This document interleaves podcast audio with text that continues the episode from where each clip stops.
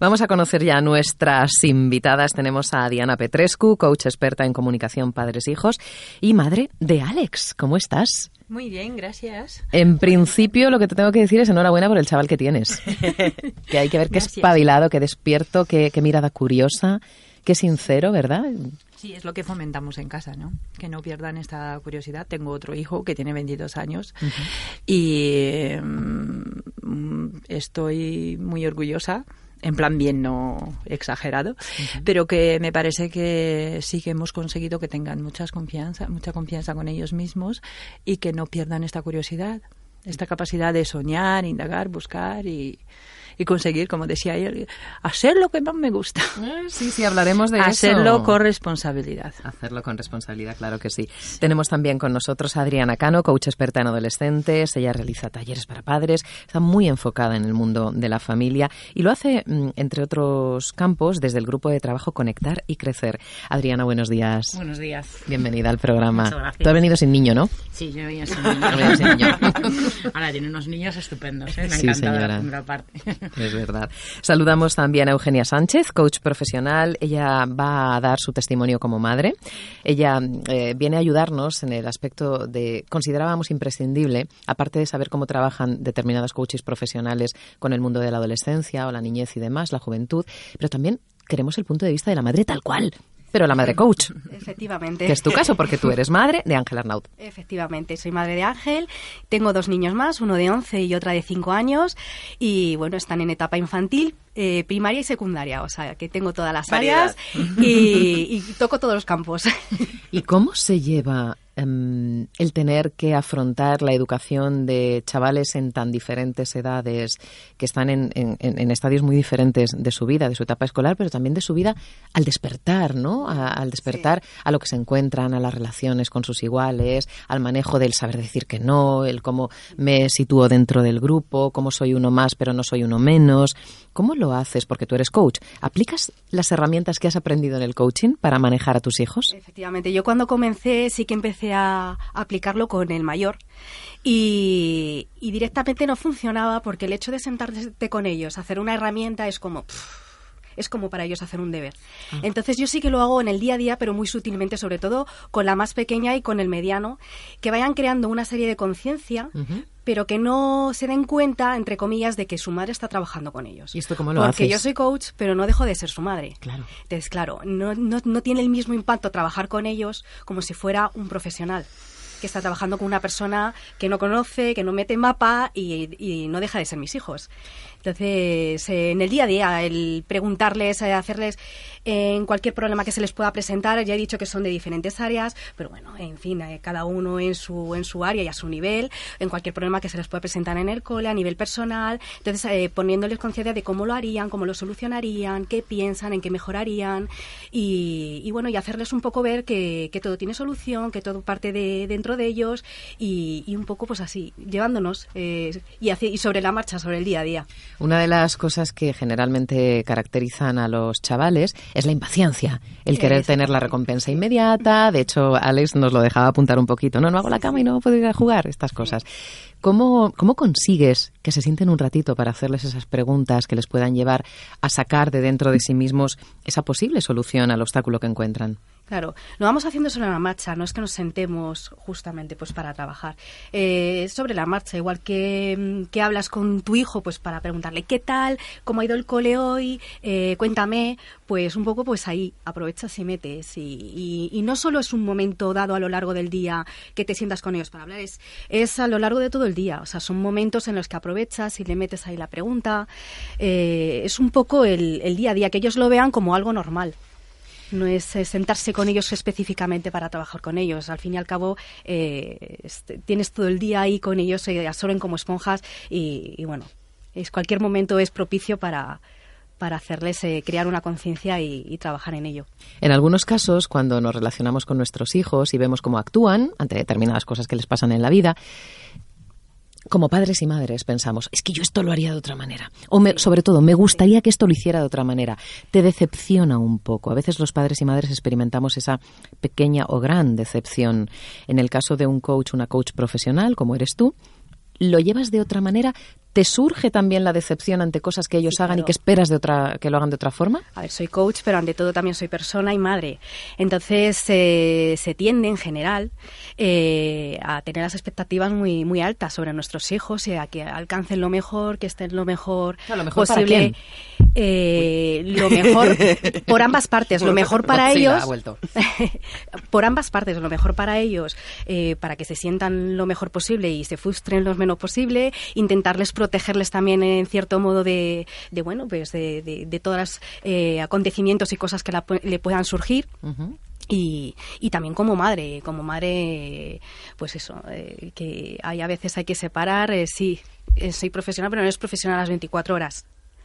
Entonces, mm, esa protección también hay que también eso es un autocontrol también uno mismo lo que lleva para... Diana, ¿estás de acuerdo en práctica, práctica, práctica. Uy, eso me suena mucho. Es que indagando en este mundo y buscando la manera de trabajar mm, con los padres de los niños y los adolescentes, yo he descubierto una cosa que me parece muy, muy interesante. Además, habéis dicho antes, es que siempre para nosotros van a ser los peques.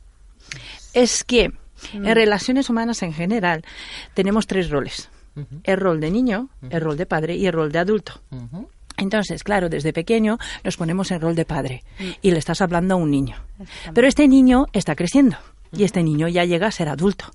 Entonces, de padre a adulto, la comunicación es la misma. Mm. Entonces, habrá que bajar nosotros del sitio de padre a adulto, así lo veo yo, y eh, darle al niño su puesto que ya es adulto. No es un adulto a 100%, como maduro. Así, maduro. experimentado. Experimentado y que lo sabe todo, pero tampoco nosotros. Entonces, desde posición adulto a adulto, yo creo que la comunicación es mucho más efectiva. La escucha, la escucha ya es que, ¿qué puedo aprender de él? ¿Qué me quiere comunicar?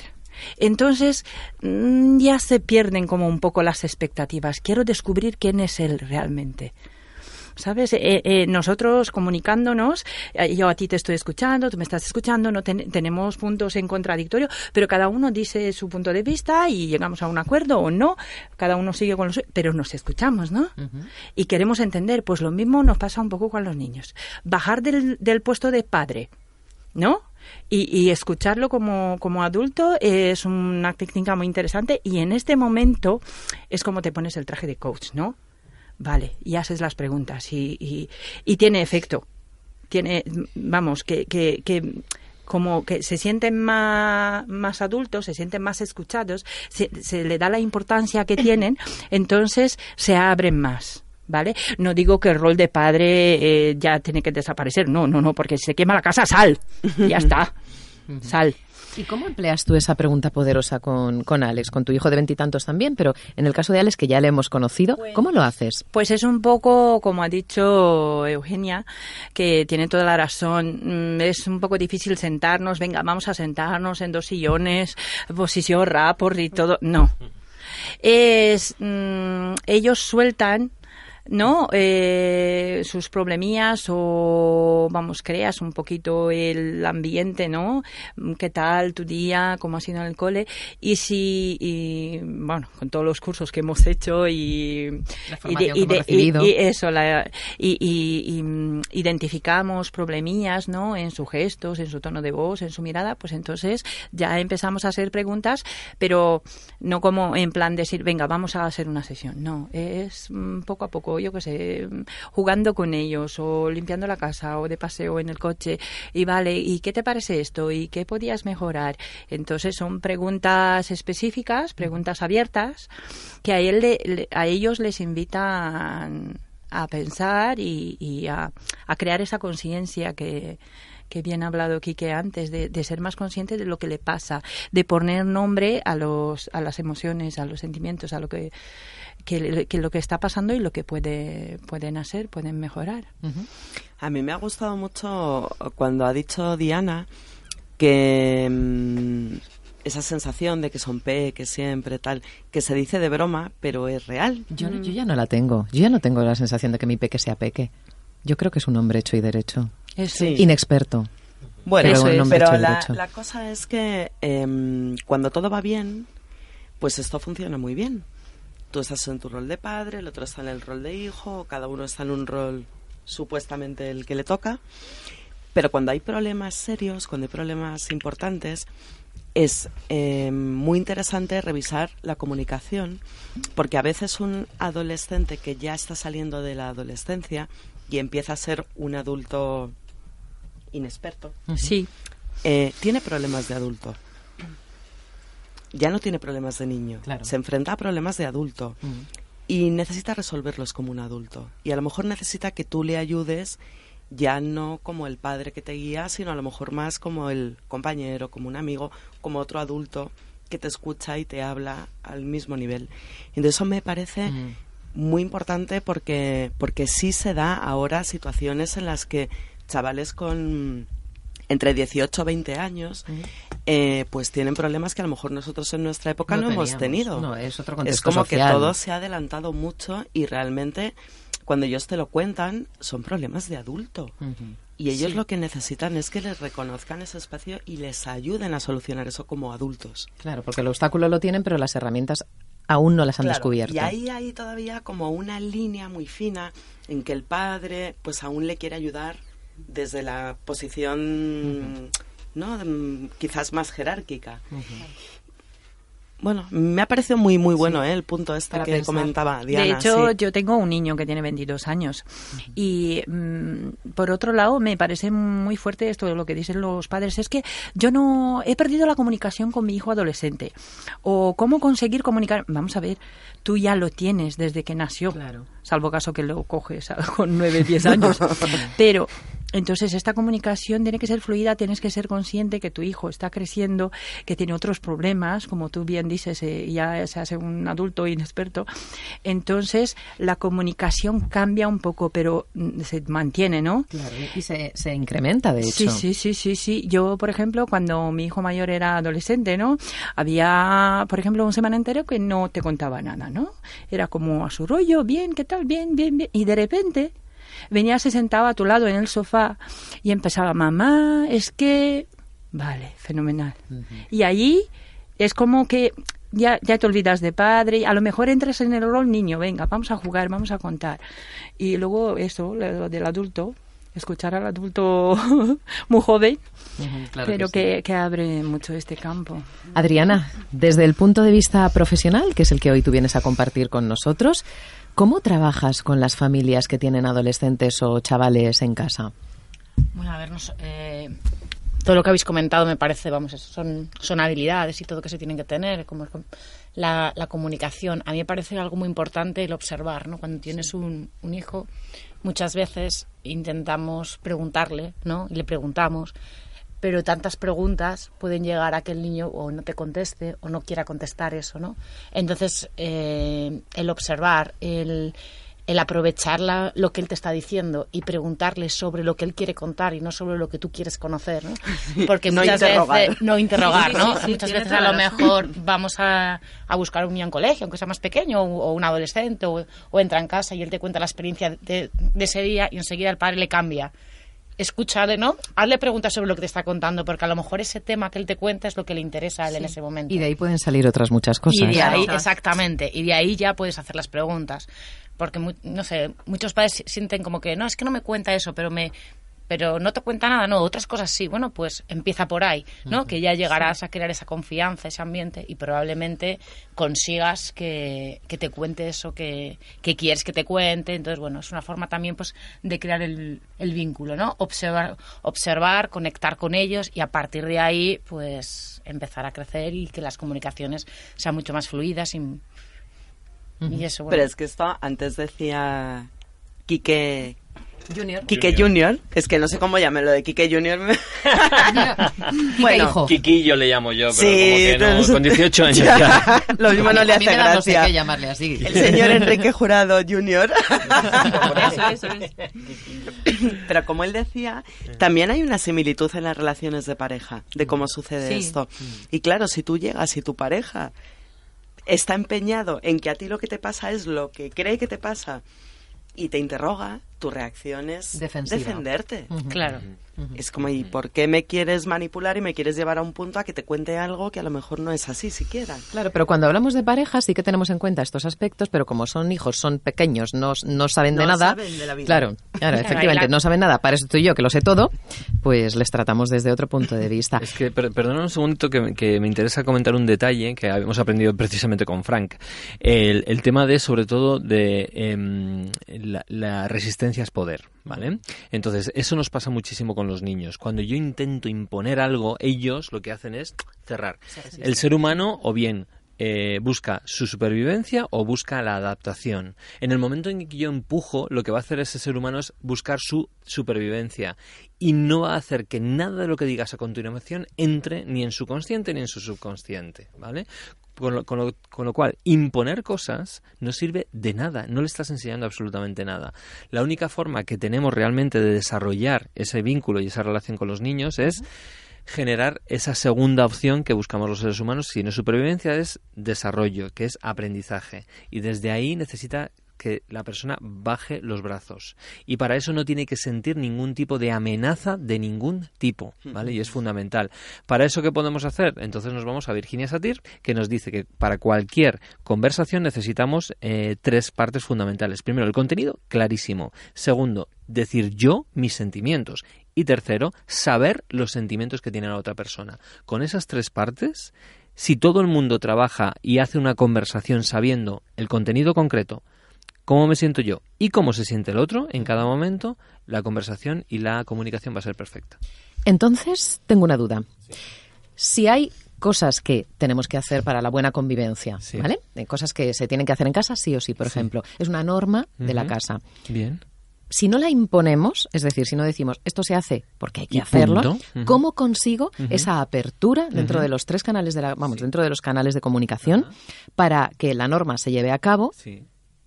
Pero que el otro no la recoja desde el punto de vista defensivo? ¿Cómo se hace eso? Fundamental hacerle entender el para qué. ¿Cuál es el propósito de hacer esa norma? Pero es que el primero que la tenía que tener claro es la persona que la pone. Pero muchas veces es que nosotros no lo tenemos claro porque lo hacemos porque nuestro padre nos lo pedía o nuestro abuelo nos la pedía. Ni siquiera nos hemos preguntado por qué hacemos una norma concreta. Pero una vez, imaginaos que sí lo tengo claro y hay un para qué muy potente, explicar, ese, ese sería lo que es el contenido, ¿vale? Fundamental, pero también decirle, y esto es importante para mí por esto, por esto, por esto y por esto. Y también quiero entender cómo te sientes tú ante esta norma, cuáles son tus sensaciones, tus sentimientos, qué pensamientos te llegan, por qué sí, por qué no. Háblame, fundamental. Y luego permitir que la otra persona haga lo mismo, si habla de sus sentimientos, asegurarnos que esa persona sabe los míos y que te los explique si tienes dudas. Vale, pero tú entiendes cómo yo te siento. Sí, sí, lo entiendo. No, cuéntame cómo yo me siento, que te lo acabo de contar, ¿vale? Y si no, se lo vuelves a explicar. Es decir, esa es la forma en la que realmente se pueden resolver conflictos. Y si te acuerdas también podríamos aplicar el método patín, que lo hemos hablado muchas veces, ¿no? De toda la parte de esa de asertividad, de, de encontrar el momento adecuado, negociar, buscar el- el- la intención común, etcétera, etcétera. Pero al final es una cuestión de autoconocimiento y de entendimiento y de estar, como bien decía eh, Diana, adulto, adulto. Porque en el fondo son adultos también. En otro rango, evidentemente, en otra jerarquía, porque tenemos más experiencia más, pero eso no significa que ellos no, no necesitan decir sus cosas. Y además es que es fundamental que yo sepa cómo se sienten y que él sepa cómo me siento. Pero no desde la superficie, sino en profundidad. Bajando a lo profundo. Euge- eh, ¿Querías decir algo, Vicky? Sí, yo quería decir, es que cuando has hablado de Fran, claro, como Fran es un pozo infinito de sabiduría, yo quería decir una cosa que, que se me ha quedado grabada porque me llamó muchísimo la atención y me pareció un descubrimiento que es un poco de cajón, pero bueno. Y es que Fran decía que la comunicación, si hay una creencia instalada en la mente de la otra persona, digas lo que digas y hagas lo que hagas, no mm, pasa así, no llegas a ningún sitio. Entonces, esto a lo mejor con los adolescentes es especialmente importante. El saber cuáles son sus creencias, cuáles son sus valores, que mm, de verdad, porque va a condicionar la comunicación. Claro, claro, claro. Y tienen sus creencias y tienen sus valores que la sustentan, Y evidentemente. también las necesidades. Mm. Saber cuál es la necesidad que tiene el niño o, o el, o el adolescente, cuál es la necesidad que tiene el adulto y ver dentro de esas necesidades cuál es la estrategia para que se puedan cubrir esas dos necesidades sin dañar a, la, a ninguna de las dos personas, ¿no? Al final es un poco el... O sea, Sí, me parece muy importante. Adriana, eso es lo que haces en tus talleres, ¿no? En parte de ellos al menos. Sí, exactamente. ¿Y Eso cómo es lo que lo nos... haces? Bueno, Cuéntanos pues, algún secretillo que podamos copiar. pues nada, en principio, nada, eh, lo que les enseñamos a los padres son habilidades para comunicarse, para llegar mejor a sus hijos, para que tengan esas relaciones sanas. Eh, lo primero que, bueno, muchos de ellos, ¿no? Lo que opinan es, no, es que esto, claro, no hay una estrategia que digas esto funciona siempre y es así.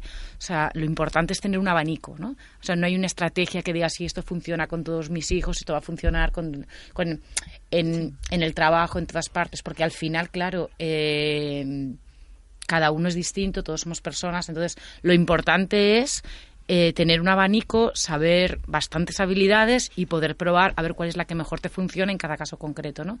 Y bueno, eh, la verdad que los padres se van bastante contentos porque en el momento que ellos dejan de de estar con sus hijos de forma automática y ponen conciencia, observan, les escuchan, pues ya los niños cambian.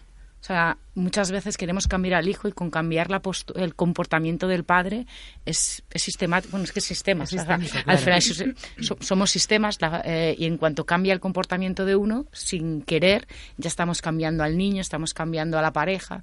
Entonces, bueno, son, son detalles que, que, que cambian, que hace que las relaciones sean mucho más sanas y que se notan los cambios, pues enseguida. La verdad que están. ¿Cuáles son los principales obstáculos con los que llegan eh, los padres a tus talleres? O los chavales. Los dos. Al final, el obstáculo, yo creo, es el, el desconocimiento lógico. Es como cuando nos compramos una lavadora, ¿no? Si no nos leemos las instrucciones, o cuando compramos, bueno, a lo mejor hace falta, o pruebas todo y hasta que algo funciona, y dices, mira, pues ya em- empieza a funcionar, ¿no? O cuando nos ponemos a conducir. Al final, para todo tenemos que aprender. Y a ser padres no nos enseñan. Entonces, eh, una buena forma es pararnos a pensar y ver qué es lo mejor que queremos hacer con nuestros hijos en el momento que tenemos ahora. Aprovechar el momento y, y de los adolescentes igual, ver qué, qué relación quieren con sus padres. Y desde ahí es mucho más fácil tener comportamientos y tener, y tener mm, Herramienta. herramientas y Herramientas, actitudes que puedan pues fa- favorecer esa, esa relación. Vamos a recordar nuestro número de WhatsApp por si alguno de vosotros que estáis escuchando o viéndonos queréis, yo qué sé, mandar alguna sugerencia para que tratemos en este programa o si queréis poneros en contacto con nuestras invitadas o si queréis eh, plantear alguna duda que tengáis o contactar con ellas, lo que sea. 659 37 58 41 659 37 58 41 nuestro número de WhatsApp. Eugenia, ¿cuál es el principal conflicto que has tenido con Ángel? Bueno, Ángel eh, no es porque esté aquí y sea su madre, la verdad es que no lo ha puesto muy fácil siempre. Es el mayor, es un niño muy responsable y, y bueno, y se ha quedado corto él en decir eh, pues todas las habilidades que tiene y todo lo que hace. Sí que es verdad que, bueno, pues como niño, pues bueno, cuando era más pequeño, pues un poco el ir detrás de él, pues para que vaya haciendo las cosas, pero vamos, generalmente conflicto así como tal, ninguno, simplemente pues un poco el, el- el día a día. Mm, ¿Y con no alguno te- de, no tus, decir. de tus otros dos hijos? El, el que le sigue el, el mediano, con él sí. No digo que sea imposible, pero, pero bueno, no lleva el mismo ritmo y bueno, nos cuesta más, simplemente. Lleva su ritmo y yo creo que, que con tesón y, y perseverancia se consigue. Eh, simplemente otro niño distinto y bueno, lleva va bueno a su ritmo y hace como quiere también. ¿Y qué herramientas empleas tú, igual que las que Adriana enseña en sus talleres o muestra a los padres? ¿Cuáles empleas tú para relacionarte con cada uno de tus hijos? Bueno, como yo he dicho antes, eh, como son tres etapas muy diferentes, eh, bueno, me guío también un poco como madre. Y evidentemente el- eh, la forma de actuar con cada uno de ellos es muy diferente. Una herramienta Eh, que te dé muy buen resultado con cada uno de ellos. Sobre todo, más que una herramienta, eh, es predicar con el ejemplo. Yo, como ha dicho antes Ariana, eh, hay que observar mucho a los niños y efectivamente tiene mucha razón, porque a lo mejor te pueden estar contando una cosa, pero no es eso lo que te quieren contar realmente y hay que ahí indagar un poco. Pero sobre todo, saber que somos observados. Entonces, eh, no le puedes estar diciendo a un niño, haz esto por imperativo, haz lo otro, y saber que, que bueno, eh, nosotros a lo mejor estamos haciendo otra cosa. Y, y bueno, el, el, tener muy presente que la observación es, es eh, mutua y, y, y, que nosotros eh, somos el mayor ejemplo que, que podemos, que, que, podemos ser ante ellos. Uh -huh. sí.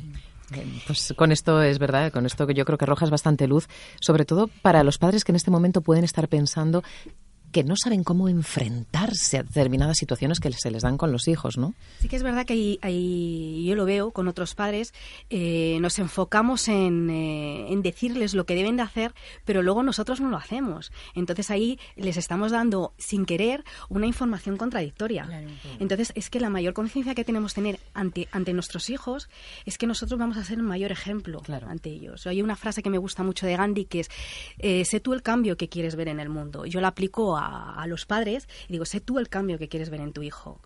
¿sabes? Y, y, y, y, ten mucha conciencia de, de, que lo que les estás exigiendo eh, lo estás haciendo tú por otra parte. Porque el ejemplo arrastra, no la palabra. Uh -huh. Qué bueno, me, mm. me, gusta muchísimo esta frase. Mm. Me encanta, te la copio.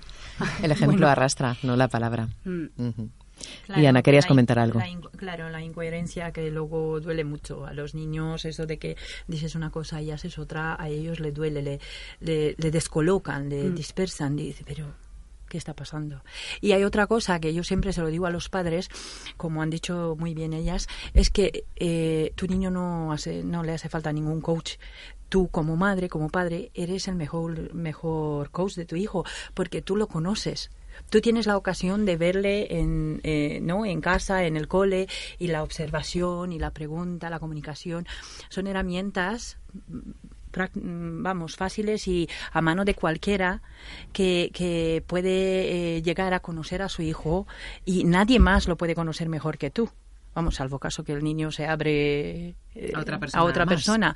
Pero eh, en general, los padres tenemos todas las herramientas a mano para conocerlos. Es como decía aquí que muy bien antes, ser conscientes de que los niños tienen algo que decir, ¿no? Entonces ya se abre un, un, campo inmensamente ahí, vamos, para poder educar, para poder dar el ejemplo, para eh, decir nuestro punto de vista, que, que muchas veces ellos vienen a preguntar mamá, mira, me pasa esto, ¿qué puedo hacer? ¿Cómo lo puedo hacer? ¿No? Y, y, y tú le dices, mira, lo puedes hacer así, así, así. Eh, en Campus Promete teníamos una regla que me encanta, que, bueno, para así cortar un poco, eh, en Campus Promete se trabajan uno un, por, por um, vamos, cada niño tiene un... Un cometido, un, no, una responsabilidad, proyecto. un proyecto para y tiene cinco días para llevar a cabo este proyecto. Uh -huh. Y lo que ofrece Campus Promete es un coach que lo está acompañando en la realización de este proyecto. Y siempre decían, mira, hay momentos que los niños se bloquean, que no saben por dónde ir, pero claro, no se le puede decir al niño por dónde ir, pero se pueden dar opciones. Para que el niño se pueda abrir el abanico, como tú bien decías antes, pues no le des ni una ni dos. Dales cuatro, cinco, seis entonces él escucha, ve que se puede hacer de tantas maneras y encuentra la suya, la que más le suena, la que más le mueve, la, la que realmente es su, Uh -huh. su elegida. Puede generar nuevas. Sí, sí, claro. muchas, muchas más. De hecho, no eligen las que nosotros eh, proponemos. ¿Tú eres Casi coach nunca. dentro de Campus Promete? Sí, sí, sí, sí. sí ¿Te tocó ser coach de Ales o no? No, ah, no quise yo. No quisiste tú. Porque es muy enriquecedor para él trabajar con otras personas. Claro que sí. Y yo he estado trabajando con otros niños entre 8 y 18 años y fenomenal. Uh -huh. Fenomenal. Sí, yo quería añadir a lo que está comentando eh, Diana. Mm, como bien dice, eh, las personas que somos, que tenemos la suerte de haber aprendido las habilidades del mundo del coaching, eh, lo tenemos muy fácil. Vamos a ponerlo en marcha, especialmente si tenemos hijos de cualquier edad, ¿no? Y hay una, un, para mí, de las competencias del coach, eh, la, la, más importante de todas ellas, de las que luego se deriva el resto, es la presencia. O sea, la presencia es fundamental. Y cuando hablamos de presencia no es estar, o sea, el físicamente, es estar, observar, escuchar, mirar todo lo que es el lenguaje verbal, el no verbal, eh, hacer preguntas, eh, poner esa escucha activa. Es decir, a partir de ahí empieza a generarse el resto de em, competencias del coaching. Cuanto más esté aplicando yo estas competencias en mi vida, no solamente con mis hijos, sino con la familia, etcétera, mejor coach voy a ser. Cuanto más esté haciendo coaching, mejor persona voy a ser. Y la suma de las dos cosas nos va a permitir no solamente mejorar, mejorar nosotros como personas, sino también ayudar a que nuestros hijos tengan un futuro mucho mejor y darles al final el, el, objetivo, como también nos dice Frank muchas veces, es que ellos se sientan merecedores, por un lado, y que además ellos sientan que pueden hacer cualquier cosa que quieran en la vida, con su vida, ¿vale? Entonces esas dos creencias son fundamentales. La pregunta del millón es, ¿cuál es la creencia que tienen ahora? Si lo preguntásemos a los padres, casi ninguno sabríamos qué creencias y qué valores tienen nuestros hijos. Sí. Y, y, eso es algo que, que, que un coach se lo debe hacer ver, porque alguien que no sea coach y no tenga estas herramientas, dices, bueno, pero nosotros que sí las tenemos, jo, vamos a ponerlas en marcha, vamos a, a, a, ser coherentes, a caminar nuestro, en inglés se dice walk the talk, ¿no? Que es, eh, eh, pues eso, eh, ser la viva imagen de lo que tú quieres. lo, que lo que dices. Lo que estás por, camina sí, lo que dices, ¿no? Camina lo que dices, justo. Uh -huh. Y desde ahí es, es, es importantísimo el, el, que nuestros hijos realmente tener esa relación potente con ellos, como padre e hijo, manteniendo ciertas ciertas roles que son fundamentales e importantes. Siempre voy a ser un padre y él siempre va a ser el hijo. Pero a partir de ahí evolucionarlos, evidentemente, buscando ese punto de adulto y desde ese punto de adulto también intentar mirar qué pasa dentro de su cabeza y ayudarle a que él o ella, nuestros hijos, conecten con su esencia. ¿Qué es lo que hacemos en coaching? Ayudar a que la persona que tenemos enfrente termine conectando con su esencia. Pero no podemos ayudar a conectar con su esencia si previamente no hemos pasado por capacidades, valores, creencias, emociones, identidades, etcétera. Con lo cual, ser un papá o un mamá coach es fundamental. Aquellos que no sepan y si quieran entender qué es esto de ser un papá o una mamá coach, deberíamos hacer un día un, un taller o algo de eso en Pues Darte sí. para ayudar Sí. desde ahí, ¿no? En gente brillante o algo de esto, ¿no? Y sería muy interesante también enseñar cómo em, entender y cómo ser capaces de escuchar y saber cuáles son las creencias que hay en el otro lado. Porque a mí una cosa que me llama mucho la atención en los últimos meses que he podido trabajar con algunos adolescentes ha sido escuchar el mismo discurso y eso me ha impactado un montón, que era nadie me puede ayudar. Guau. Hostia, eso hunde. Eso Qué fuerte, hunde, Entonces- hunde toda Sí, la pero- motivación y la energía. Claro, pero un adolescente que se enfrenta a un problema importante, que no es, bueno, pues una cosita tal, y tiene esa creencia de nadie me puede ayudar porque estoy solo, nadie me entiende. Creo que ningún padre eh, se ha planteado nunca que su hijo pueda estar pensando eso, que su creencia sea tú no me puedes ayudar. O, mm, o algunos que piensan, pues no me quiere, cree Sí. que su padre o su madre no les quieren, o bueno, cosas muy profundas que, que te sorprende cuando las escuchas, pues dices, pero ¿alguien se ha dado cuenta de que este chico realmente su creencia es esta? Porque el Claro. resto ya da igual, las aproximaciones a esa persona para preguntarle ¿y qué te pasa y cómo te puedo ayudar? Si él cree que no es posible. Hmm. Chicos, es que de, de toda la conversación que estamos manteniendo ahora ya en la mesa de la segunda hora, lo que me viene a la cabeza es, bueno, a la cabeza, al alma y al corazón es la necesidad de hacer algo para hacer coaching para adolescentes, pero hacer mm, adolescentes coaches, Claro, mejor dicho. eso sería muy claro, bueno. o sea, no hacer coaching con ellos, sino que ellos se hagan coaches, porque se les dotaría de las herramientas necesarias para contrarrestar los efectos perniciosos de esas creencias, porque esas creencias existen. Esas creencias están, el no me quieren. Falta, falta mucho coaching en la ¿Qué se puede hacer? Pues precisamente eso, difundir lo que estamos haciendo, este programa, por ejemplo, es una señal de eso, pero sobre todo hacer eh, por parte del- de, los coaches, de las personas que nos dedicamos a ello, salir más a la calle, hacer, hacer eh, mucha más difusión de lo que hacemos y, y dar talleres y dar conferencias y escribir libros y escribir artículos. Es decir, todo lo que podamos desde ahí es fundamental para que toda esta información llegue a los padres por un lado, que sepan, dice, bueno, yo, claro, eh, si un padre de repente escucha eso de su hijo, va a decir, bueno, ya se le pasará, si es una, si está en el Hay una negación. si está tal. Se está quitando de en medio Hombre, esa claro. responsabilidad y eso es lo más triste de todo, que es que además hablas con gente, que no te digo gente con poca educación, te estoy hablando de gente con educación, con carrera, incluso hasta directivos de empresas. Sí, sí, que sí, sí. dicen ese tipo de respuestas. Pues ese tipo de respuestas son la muerte, habría que erradicarlas, habría que ir nosotros con nuestra bandera del coaching a por ellas, ¿vale? Que son Oye, pocas tenemos que y hacer una bandera del coaching. Y, más grave, y lo Y más grave es que lo dicen fiesta. profesores. Tenemos patrón, Y pues los profesores. tenemos mascota, tenemos patrón, pues ahora queremos bandera. Y lo más grave es que lo dicen los profesores en el cole. Sí, Eh, La, actitud sí. de los profesores es que ahora ya empieza a entrar la inteligencia emocional y en coaching en, en- en los colegios y, y me parece estupendo y me parece lo- fenomenal y lo que dice aquí que tenemos que trabajar en este sentido. A que si nosotros en casa lo hacemos o en los medios, eh, yo que sé, extraescolares donde llevamos a los niños le ayudan en este sentido, pues que los profes lo sostengan, que busquen eh, el, el interés genuino del niño, que, que sean más presente, como presentes en su... No es que yo voy, doy clase y luego mañana me tienes que repetir lo que he dicho. No, implícate porque los niños los tienen como modelos y los niños lo sufren mucho. Compañeras, para concluir, quedan 15 minutillos menos de programa y no quiero que se termine vuestra intervención sin haceros, por una parte, la misma pregunta que les he hecho a, a los chavales. ¿En qué consideráis que podría mejorar la relación con ellos en concreto? ¿Y qué podríais poner de vuestra parte para conseguirlo? Y por otra, ¿qué aprendéis? ¿Qué, qué, qué aprendizaje grande habéis extraído de la relación con vuestros hijos? En tu caso, Diana, con Alex, ¿qué- qué- ¿en qué considerarías que debe mejorar la relación? ¿Qué puedes hacer para mejorarla? Pues, eh, hablando de esta escucha activa, a mí me ha sorprendido mucho la sinceridad con la que Alex, eh, cuando se habló de retos y eso, no pensaba en el futuro, pensaba en el presente. Está muy en el presente. Yo quiero jugar. Claro. Entonces, mi gran reto es jugar más con él. Jugar más con él acerca, eh, fuerza mucho, lo- refuerza los lazos y te permite que eh, el niño te co- conozca, que yo quiero que me conozca como soy, como pienso, como bien decía Enrique, no, yo quiero que sepa lo que yo siento y conocerme, conocerle yo a él.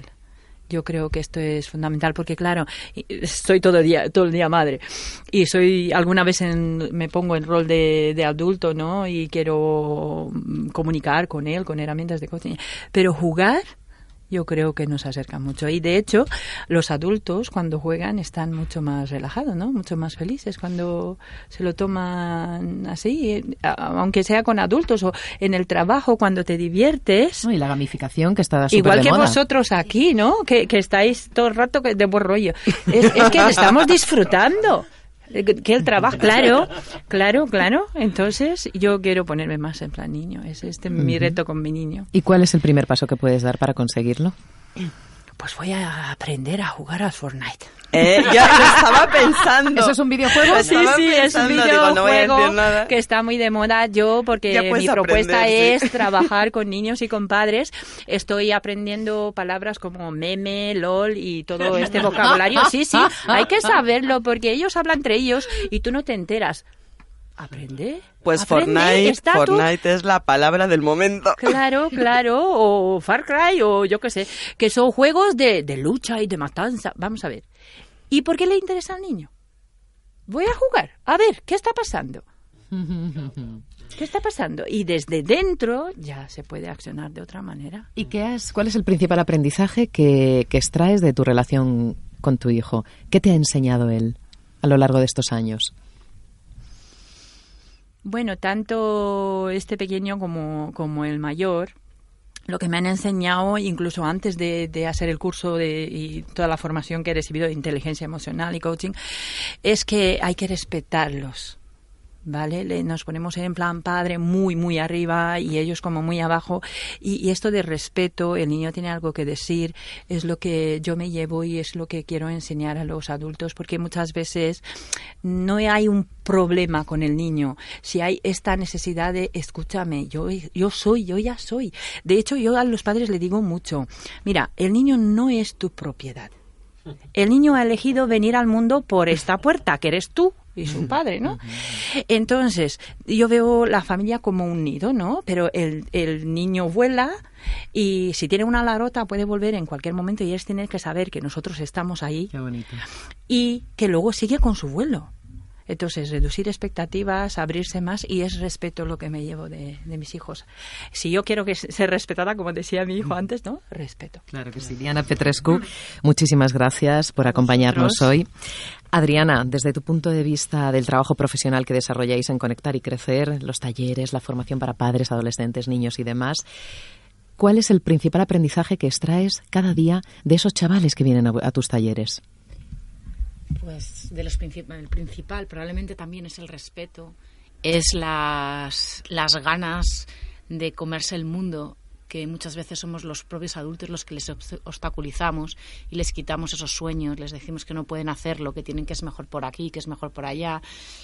Eh, entonces sí que veo que, o sea, no sé, el verles como personas y con independencia de la edad, que tienen todos los recursos posibles para poder hacer lo que quieran, que sepan que tienen eso, que tienen esa capacidad, que tienen esa, el, que se merecen todo lo que quieran, que se merecen a ser queridos, a que les quieran no sé, son, eh, son muchas. La verdad que los talleres eh, aprenden ellos, pero las que más aprendemos somos nosotras. Claro que sí. Lo tenemos clarísimo eh, y, y es muy enriquecedor todo lo que un adolescente puede llegar a pensar y puede transmitir y nos puede enseñar.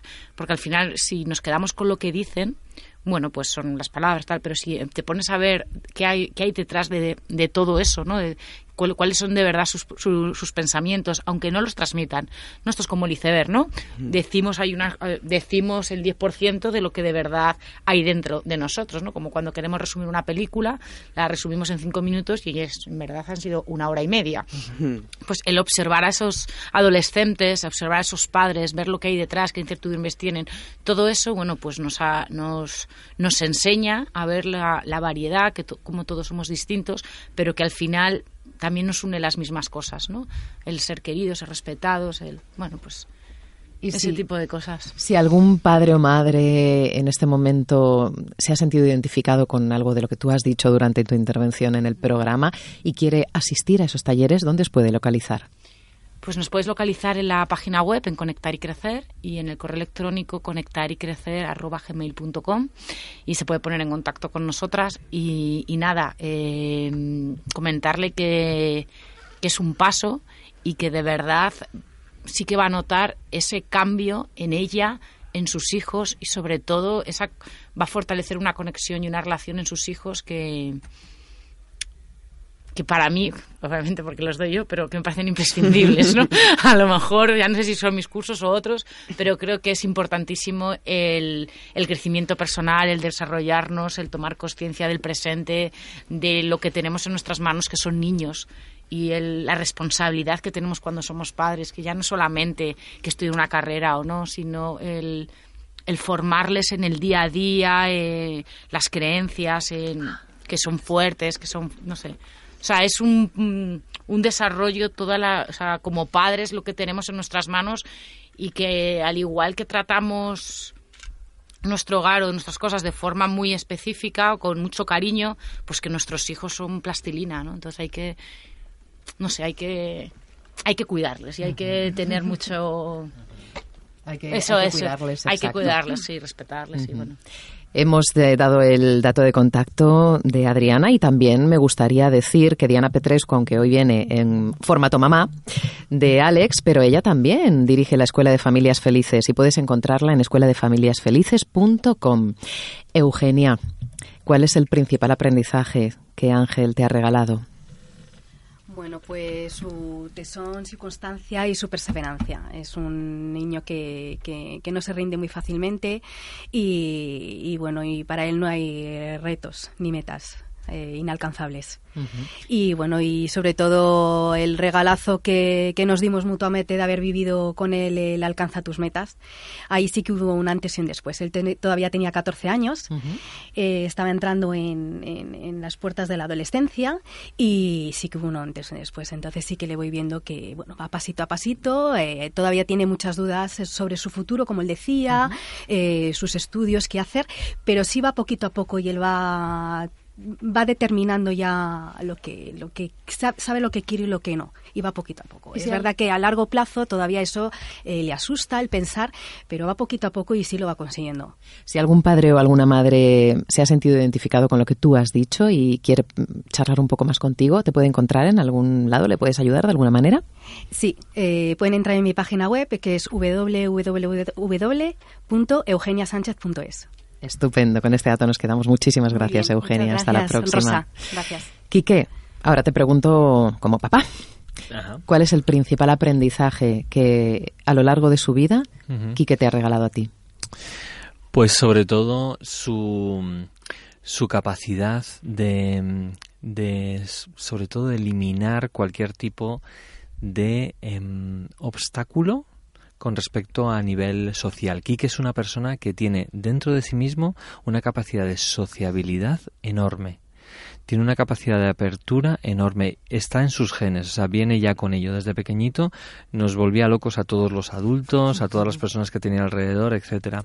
Es verdad que con el tiempo, de alguna forma, ha puesto algunos filtros, algunos, eh, algunas cosas que de alguna forma los adultos le vamos diciendo y no, no por ello tienen que ser buenas en, en, todo ello, pero, pero sí esa capacidad que tiene él de, de, conectar con la gente, con, de querer llegar a todo el mundo, de, de intentar que las personas que hemos estado alrededor de él durante el tiempo que hemos estado estemos mejor. Y eso es una capacidad que tiene enorme. Así que le pido que siga con esa capacidad, que la dé de comer, que la siga dando de comer, porque es enorme. Y luego que añada otras que le van a convertir en una persona excelente, capaz de poder conseguir lo que quiera en su vida. Muchísimas gracias. Enrique Jurado, director de Darte Coaching y Formación. Fíjate cuántos roles has desempeñado en este programa. ¿eh? ¿Eh? Ya estoy acostumbrado a cambiar de sombrero continuamente. Me encanta además. Te ha dado suerte el micrófono amarillo. Claro que sí. Muchísimas gracias, Quique. Vicky Murcia, directora de Gente Brillante, que mm, nos vemos en un ratito. Sí, sí, sí, es que es verdad. El otro día te lo decían a ti, parecemos pinipón, pero es que no que parezcamos, es que somos pinipón. Vamos como juntas a todas partes hasta el baño. Muchísimas gracias, guapetona mía. A todos vosotros, que deciros que gracias por estar ahí, que hoy considero que ha sido un... Esto ya estoy metiendo mapa total, es decir, es mi opinión. Considero que ha sido un programa sumamente ilustrativo para los que somos padres y madres, que hemos aprendido mucho acerca de otras generaciones y de cómo mejorar la comunicación con nuestros hijos e hijas.